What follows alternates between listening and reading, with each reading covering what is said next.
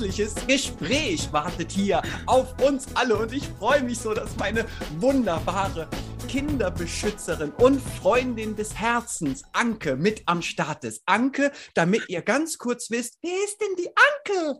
Anke ist die coole Frau, die diese so wichtigen Bücher geschrieben hat. Die solltet ihr unbedingt in eurem Kita-Regal stehen haben, weil Anke zu den wenigen Menschen gehört, die sich trauen, über die Themen zu sprechen, die wir nur allzu gerne unter den Teppich kehren. Themen, die uns berühren, Themen, die wir brauchen, um wachsen zu können, damit wir dieses Wachstum an die Kinder weitergeben können. Und was passiert jetzt gleich? Anke wird noch mal ganz kurz was zu sich sagen oder auch nicht, keine Ahnung. Was passiert?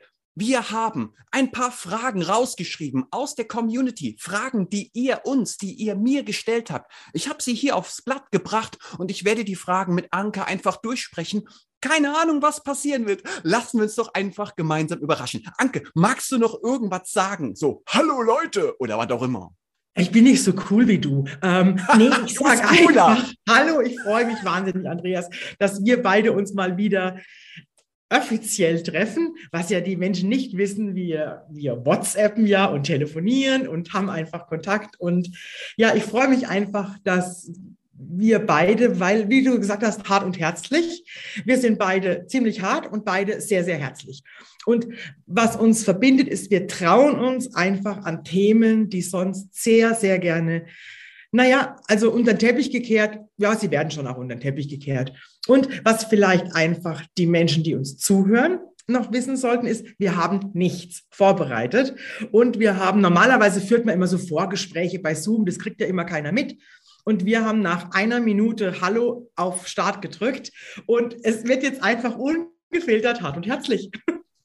So machen wir es. Und ich freue mich tierisch darauf. Und ganz wichtig für euch ist es, ähm, Anke und ich sind Initiatoren. Wir, ähm, wir motivieren und inspirieren euch dazu, euch zu beteiligen. Das ist hier kein, wir, wir sind zwar ein Dream Team, aber wir wollen, dass ihr hinzuwachst. Bitte kommentiert. Wir haben so viele unterschiedliche Fragen gleich und ihr sollt unbedingt mitgestalten, mitentwickeln. Bitte beteiligt euch an dieser Diskussion, an diesem Dialog, den wir alle miteinander führen wollen, damit wir diese Themen, die vielleicht auch für euch relevant sind, einfach mal aufknacken und gucken, dass wir uns dahingehend weiterentwickeln, damit wir den Kindern die schönste Kindheit auf Erden bescheren können.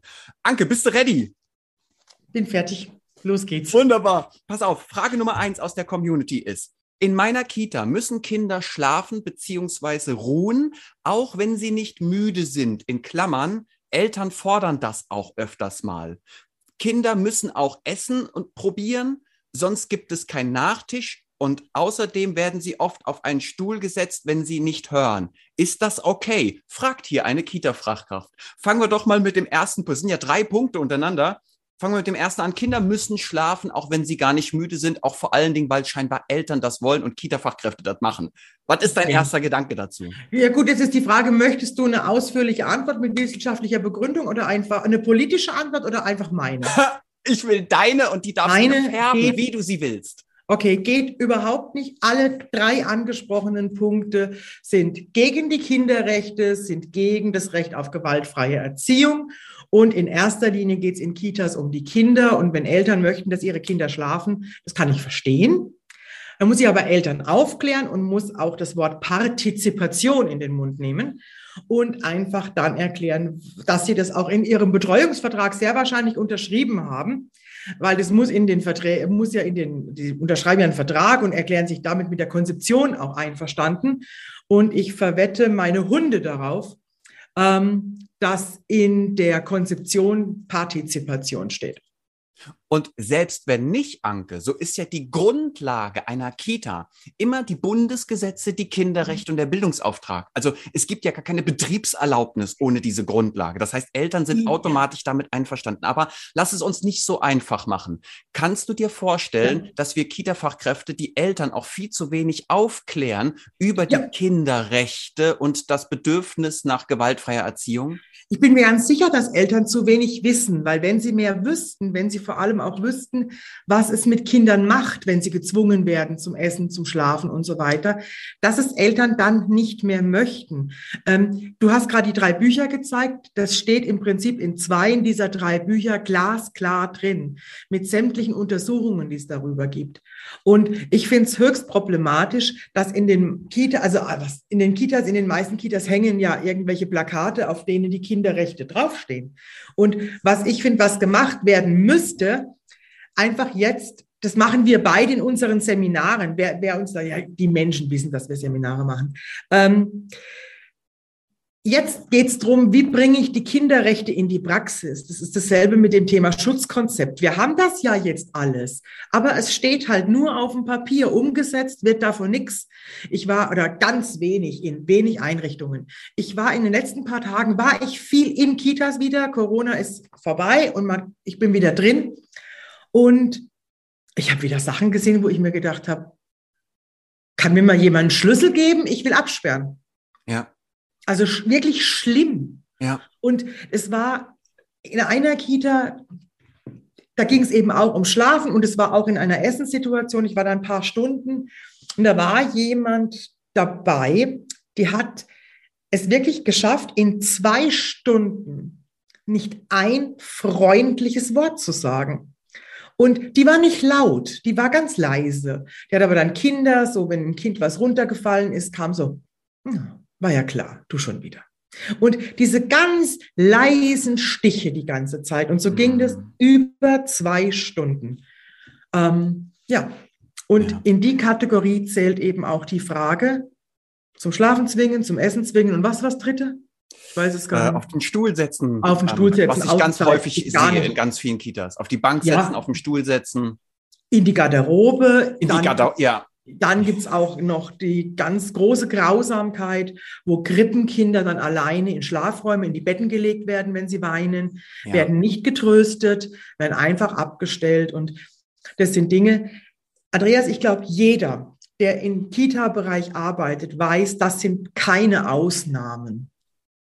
Ja. Und das ist das Erschreckende. Weißt du, wenn es man sagen würde, okay, es gibt hier und da mal jemand, dann wäre aber auch die Welle nicht so groß, die mittlerweile, Gott sei Dank, schwappt.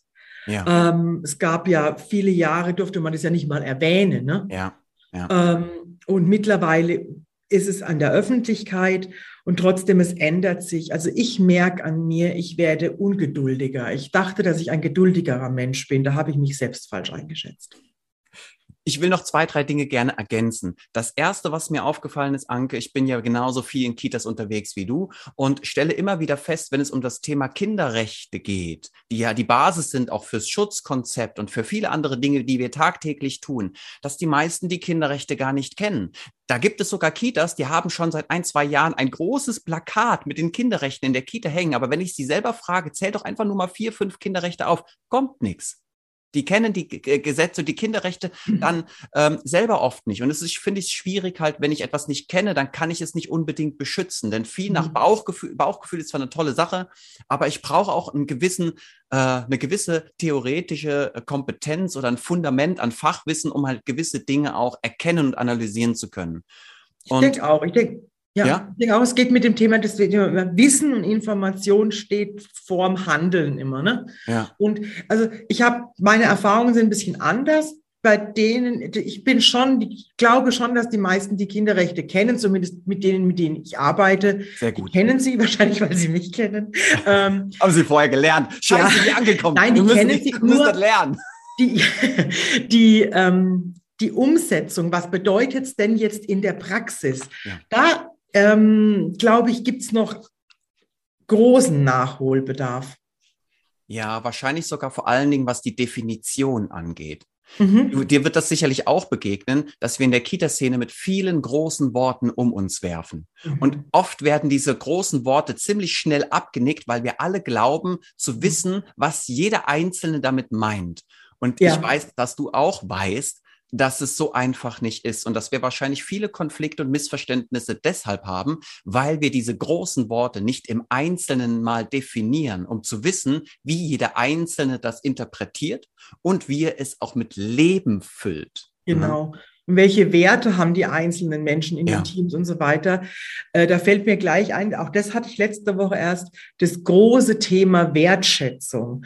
Wir sprechen da, ich weiß nicht, wie oft ich dieses Wort jeden Tag sage. Ähm, und wenn man sich, da geht es jetzt gar nicht mal nur um den Umgang mit Kindern, sondern auch wie Teams miteinander umgehen, die einzelnen Menschen miteinander umgehen. Ähm, das ist oft sehr wenig wertschätzend. Mhm. Und das ist ein großes Thema. Also wir sind, haben jetzt bei den Kindern, ich weiß ja nicht, welche Fragen du so. Ja, wir machen jetzt auch mal weiter. Da, da, wir, wir machen mal weiter, genau. Aber passt auf, Leute, da draußen noch einmal ganz kurz zusammengefasst. Dieses Kinder müssen schlafen, auch wenn sie gar nicht das Bedürfnis nach Schlaf haben. Vor allen Dingen dann, wenn die Eltern das einfordern. Hier nochmal der Aspekt, informiert doch mal die Eltern, damit auch Eltern für sich und ihre Kinder eine gute Entscheidung treffen können. Oft ist das auf, aus Mangel an fehlendem Wissen über Erziehung, Bildung und Entwicklung. Das zweite ist, mit dem Kinder müssen Essen probieren und vor allen Dingen, wenn sie es nicht tun, kriegen sie keinen Nachtisch. Und auch die Geschichte mit, wir setzen Kinder auf den Stuhl, auf eine Bank, äh, zwingen sie in einen Schlafraum, was auch immer. Wenn ihr eine gewaltfreie Erziehung wollt und wenn ihr die Kinderrechte beschützen wollt, dann verzichtet ihr bitte auf diese Vorgehensweise und sucht gerne mit uns Coaches, aber auch mit euren Kolleginnen, dem Kita-Träger der Fachberatungen neue neue Methoden, Skills, Moves, um einer gewaltfreien Erziehung, einer bedürfnisorientierten Erziehung und einer Erziehung im Sinne der Kinderrechte gerecht zu werden. Frage Nummer zwei. Einige Kolleginnen haben keine Lust, die Kinder zu wickeln oder nach dem Toilettengang noch einmal nachzuwischen. Was soll ich tun? Ah, kennst du das, Anker? Wenn Kolleginnen, also ich habe ja selber über 20 Jahre in Kitas gearbeitet und ich kenne das sehr gut, dass manchmal Kolleginnen, wenn die riechen dann zwar, die Windel ist voll, haben aber keinen Bock, jetzt wickeln zu gehen, geschweige denn bei einem Dreijährigen, das gerade sozusagen den Toilettengang übt, nochmal nachzuwischen und lassen es alleine gehen und dann kommt der nach Hause mit einem wunden Po, weil halt einfach noch äh, Zeug dranhängt. Kennst mhm. du sowas? Ich kenne das und ich meine, so gut kennst du mich jetzt schon, das ist dann für mich, sorry, falscher Job. Ähm, auch da wieder die schnelle Antwort.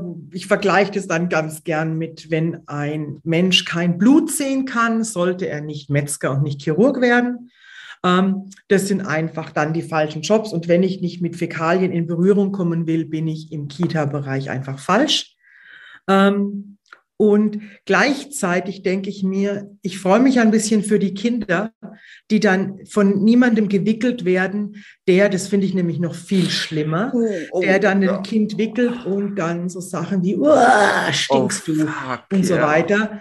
Ja. Ähm, insofern ist es für mich ein zweischneidiges Schwert. Ich finde es weder kollegial noch professionell. Gleichzeitig hat es wahrscheinlich einen guten Aspekt im Hinblick auf Kinderschutz. Ja.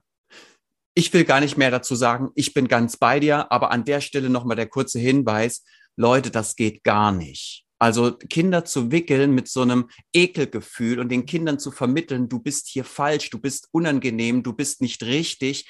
Das ist mir gerade unangenehm, mit dir hier überhaupt zu sein. Und das, was du hier, was gerade passiert, finde ich ekelhaft. Also ich, nee, geht gar nicht. Sucht Aber auch das, Andreas, Job. wir wissen das, das passiert nicht selten, ja, mit ja. den übelsten Kommentaren dazu. Also ich kenne da auch Kommentare mit, was kriegst du zu Hause zu essen? Ähm, also wirklich schlimme Dinge.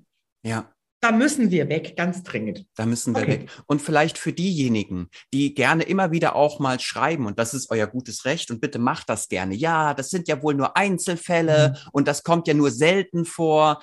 Also ganz ehrlich, wer die Anke und wer mich kennt, der weiß, dass wir gestandene Kita-Expertinnen, Experten sind und dass wir mit Sicherheit den, mit den größten Einblick in die deutschlandweite Kita-Szene haben, die man nur haben kann. Und deswegen, ähm, wir wollen nicht pauschalisieren, aber wir wissen, es kommt viel, viel, viel öfters vor, als wir uns das alle vorstellen können. Genau. Und da kann ich jetzt noch was dazu sagen. Ähm, das Seelenprügel gibt es seit 2019. In vier Wochen bevor Seelenprügel erschienen ist, ist auch vom Professor Maywald das Buch erschienen. Ähm, Gewalt durch pädagogische Fachkräfte verhindern. Und vor zwei Jahren gab es eine Studie über Gewalt in Kitas. Und das sind keine Einzelfälle. Man es weiß nicht nur, nicht nur wir, Andreas, wissen das. Das wissen Menschen, die in Kitas arbeiten. Ähm, und was da vielleicht ganz wichtig ist, es ist ja nicht ein ganzes Team gewalttätig. Das gibt es auch. Ähm, es, es, gibt, es gibt Horror-Kitas, das muss man einfach mal so ja. sagen. Es gibt sie. Ähm, und das sind natürlich, das sind, glaube ich, Ausnahmen. Was aber eben überhaupt gar keine Ausnahme ist, dass in, ich sage in jedem Team, von mir aus in fast jedem Team, wenn ich nett bin, sage ich fast jedem, aber ich meine damit jedem, ähm, gibt es Menschen, die gewaltvoll mit Kindern umgehen. Und zwar die nicht, die die Kinder schlagen. Das gibt's auch noch. Das habe ich vor zwei Wochen erst wieder gehört, wo ein Kind einen Klaps auf den Po bekommen hat. Ja. Ähm, oder auch rumgezogen wird, an, also es wird ja sehr oft gemacht, ne, dass ja, Kinder so am gepackt, Oberarm gepackt geschubst. werden. Mhm. Genau, und rumgezogen. Oder wo ähm, jüngere Kinder, in den, die Krippenkinder dann so unter den Arm gepackt werden, wo ich meine, das ist doch kein Sack Mehl, den du da trägst. Mhm. Ähm, es ist höchst problematisch und nochmal, wir würden auch solche Videos wie jetzt, ähm, wie würden wir nicht machen? Wir würden uns auch lieber über andere Dinge unterhalten, wissen aber, es ist so wahnsinnig wichtig, dass sich was verändert. Und ich habe vor zwei Stunden erst gesagt, von wegen, manchmal würde ich am liebsten alles hinschmeißen, weil es so aussichtslos ist. Gleichzeitig denke ich mir, und mit Fleiß nicht. Und ich werde so lange weiter beißen, bis sich da ein bisschen, es hat ja. sich schon ein bisschen was verändert. Ja. Die Bewegung ist da. Ja. Und jetzt werden wir, wir werden diese Blase zum Platzen bringen. Und ja. Jetzt erst recht. Jetzt erst recht, ja. genau. Ich ergänze vielleicht noch eine Sache, die mir im Laufe meiner äh, Erfahrung als Kita-Coach nochmal bewusst geworden ist, dass die ganzen Dinge, die du gerade beschrieben hast, mit der Grenzüberschreitung, der gewaltvollen Erziehung und all den anderen Missetaten, ähm, in den wenigsten Fällen begegnen mir da böse Menschen. Leute, ja. das ist ganz wichtig, dass ihr nicht denkt, wir, Anke und ich sind jetzt hier auf, auf der Suche nach Krawall oder sind gegen jemanden. Im Gegenteil, wir sind nicht gegen jemanden, wir sind für etwas. Wir sind, wir sind vor allem für die Kinder. Kinder. und für die Verantwortung. Und da ja. sind keine, in den wenigsten Fällen sind das böse, Grund auf böse Menschen. Das sind einfach viele Kolleginnen und Kollegen, die aufgrund ihrer eigenen Erfahrungswerte, ihrer Prägung, ihrer Biografie, ihrer Herausforderungen im privaten Kontext vielleicht Dinge tun, die sie noch nicht reflektiert haben und ähm, die sie, von denen sie vielleicht nicht mal mitbekommen, dass es einfach etwas ist, was wir in der Kita-Szene nicht mehr haben wollen. Und deswegen ist es wichtig, dass wir da aufrichtig und so wie wir das tun, Anke, und ähm, unmittelbar an die, an das Gespräch rangehen. Ja, und es ist eben ganz, ganz oft mangelndes Fachwissen auch.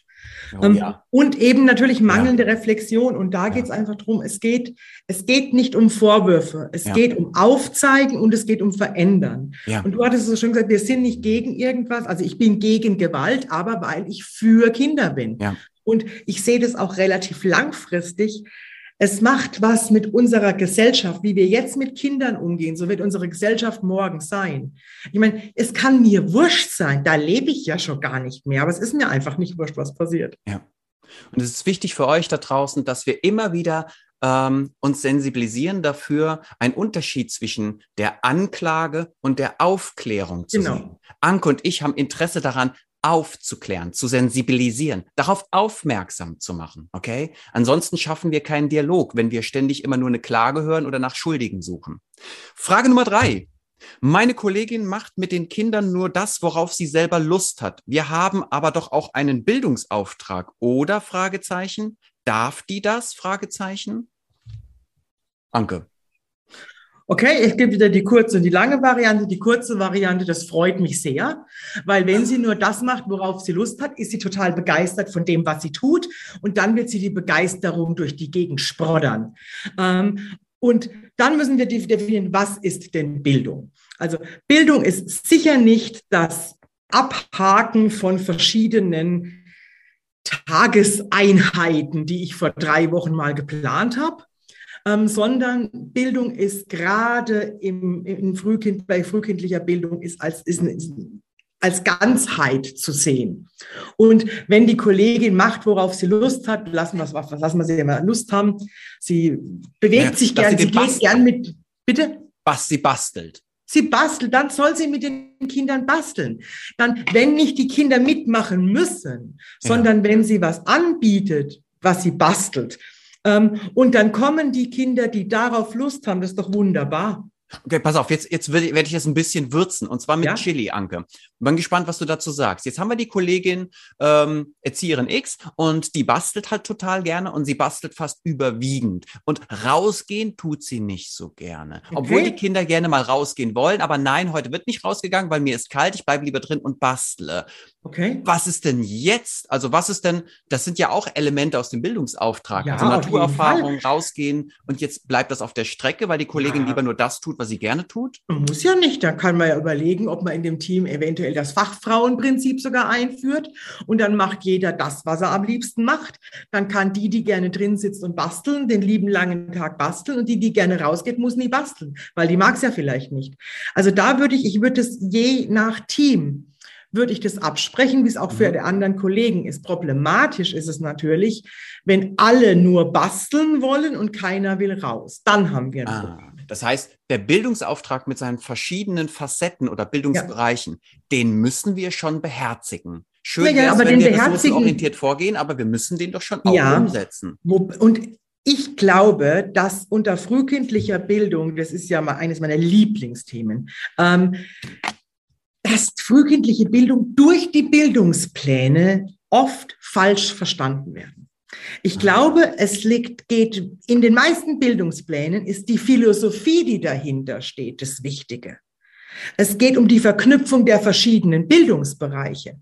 Und, und die sind einfach easy peasy zu erfüllen. Wenn ich mit Kindern Kuchen backe, habe ich so ziemlich jeden Bildungsbereich drin. Ja, ah, du sprichst ähm, vom Lebenskontext, Bildung ja, als natürlich. Lebensgrundlage. Ne? was wird oft gemacht? Es wird der Bildungsbereich, dann gucken Sie sich die, je nach Bundesland sind in Bayern 14, 17, je nachdem, Bildungsbereiche und dann werden die getrennt voneinander ja. in einer Kita behandelt. Als Projekt zum ja, Projekte, wenn Projekte gut gemacht sind, dann verknüpfen sie die Bildungsbereiche.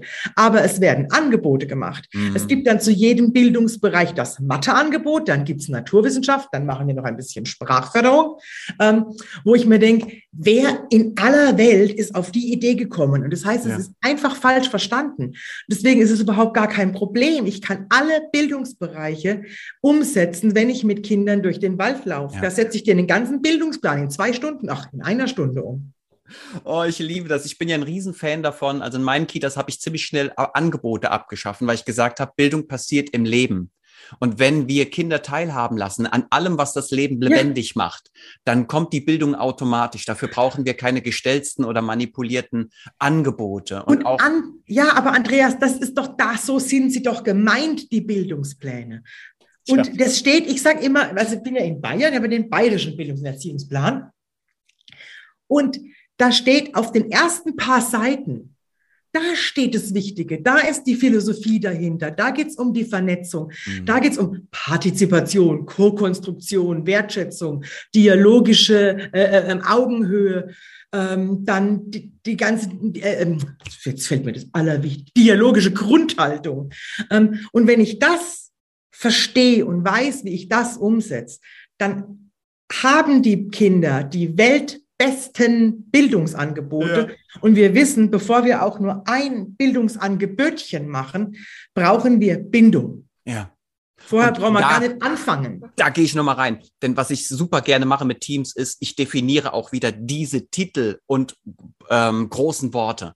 Genau das, was du gerade jetzt in den letzten zwei Sätzen gesagt hast, das pick ich mir raus und lass mal jeden kurz definieren, was er darunter versteht. Und dann wird ziemlich schnell klar, ah, da hapert's, da müssen wir beginnen das Grundverständnis dieser verschiedenen großen Worte. Ja, aber auch das Bild vom Kind. Ich sage immer, wenn ich mit meinen Teilnehmern sage, da sitzt ja niemand irgendwo im Ministerium oder am IFP, das ist das Staatsinstitut für Frühpädagogik in München, ähm, die sitzen ja nicht da und sagen, jetzt basteln wir mal ein neues Bild vom Kind, denen ist ja nicht langweilig. Die lesen Studien, die machen, die beobachten und tun und daraus entsteht dann ein Bild vom Kind. Ja. Und viele, viele, viele, und jetzt sind wir wieder beim Thema Gewalt, haben halt noch das Bild vom Kind, das vor 100 Jahren war. Und dann schaue ich nicht, dann habe ich keine dialogische Grundhaltung. Dann habe ich eine autoritäre Grundhaltung. Ja. Und Leute, ja, wir wissen, natürlich auch die schlechten Rahmen- und Arbeitsbedingungen tragen dazu bei, dass wir manchmal Dinge tun, die wir moralisch, ethisch, pädagogisch und juristisch gar nicht mit uns vereinbaren können und wollen. Aber letztendlich haben wir immer die freie Wahl. Wir sind frei in allem, was wir fühlen, denken und tun oder ja, nicht da will tun. Ich, ja, da, Andreas, muss ich was dazu sagen, weil die Rahmenbedingungen halten für vieles her und die finde ich auch katastrophal. Kein Thema. Reden wir vielleicht noch drüber. Mhm. Ähm, jetzt kommt ein ganz großes, dickes Aber. Hau raus. Gewalt ist eine individuelle Entscheidung. Ähm, keine Rahmenbedingung auf dieser Erde ist dafür zuständig, wenn ich ein Kind anschreie. Ähm, und natürlich, wenn ich die ganze Zeit gestresst bin, weil ich mit 30 Kindern oder mit, sagen wir mal, mit 20 Kindern alleine, das ist Realität, ähm, bin, dann kann ich, und das ist gerade der Punkt, dann kann ich keine Bildungsarbeit mehr machen. Das schafft der beste, der beste Pädagog. Achtung, ich versuche wieder zu gendern, ich kann es noch nicht so. Die beste Pädagogin, der best, die besten Fachkräfte. Ähm, können das können das nicht schaffen. Und wenn ich mir überlege, es sind Menschen, auch das ist ganz normal, mit zehn Kindern unter drei allein. Vergessen wir einfach Bildung. Lassen wir es ja. gut sein. Da geht es um Verwahrung im ja. Idealfall und die Kinder kommen, im Idealfall passiert ihnen nichts und sie sind klar und sie sind satt und gewickelt. Mehr kann ich nicht schaffen. Ja. Ähm, nur es ist ein ganz großer Unterschied, ob ich Kinder verwahre und vielleicht gestresst bin und natürlich schneller mal schrei, weil, weil ich einfach genervter bin und belasteter bin. Und trotzdem ist es eine Grundhaltung. Und ich glaube, wenn jemand mit einer sich reflektiert hat, dann ist er auch in der stressigsten Situation, weiß er noch, wie er oder sie natürlich ähm, sich managt, eigenes Emotionsmanagement. Und wenn das mit, mit tiefen Atmung ist oder man dreht sich einmal im Kreis, geht mal kurz aus dem Raum, da gibt es so viele Möglichkeiten. Und da möchte ich jetzt wirklich einfach mal die wirklich schützen, die jeden Tag unter extremer Belastung Kinder nicht anschauen. Ja. Ich grätsche jetzt hier nochmal dazwischen und, und schließe so das gern ab nochmal, damit wir zur nächsten Frage kommen. Ja. Ähm, nichtsdestotrotz, hier übernehme ich jetzt mal den sehr straighten, harten Part. Ähm, nichtsdestotrotz sind die Leute freiwillig da, wo sie sind. Sie müssen nicht alleine arbeiten, abgesehen davon, dass sie es auch gesetzlich gar nicht dürfen, egal in welchem Bundesland. Ähm, sie haben sich freiwillig dazu entschieden und ja, ich bin bei dir. Sie brauchen eine Sensibilität für ihre Stresslevel, so damit sie niemanden und sich selbst etwas antun, was nicht mehr verzeihlich ist. Und auch das ist die Verantwortung, die wir haben. Wenn wir merken, wir sind dem nicht gewachsen, wir wollen dem nicht gewachsen sein, wir können das nicht mehr, ohne dass jemand darunter leidet, dann dürfen wir in dieser Situation auch gar nicht mehr so vorgehen, wie wir das tun. Also auch da finde ich es immer wichtig, diese Verantwortung zu übernehmen. Wenn ich merke, ich bin dann irgendwann nur noch gestresst und angestrengt aufgrund der Situation, dann sollte ich sofort etwas unternehmen, um aus dieser Situation rauszugehen, damit ich weder mich noch die Kinder oder mein Team ähm, mit permanent schlechter Laune versorge. Und das sind wir bei Eigenverantwortung. Und das sind nicht die Rahmenbedingungen. Das sind die Rahmenbedingungen, die ich für mein Leben stecke. Das ist mein jo. Wertesystem. Ja, nee, da, voll, ey. Da, Alter, da bin ich voll dabei. Okay.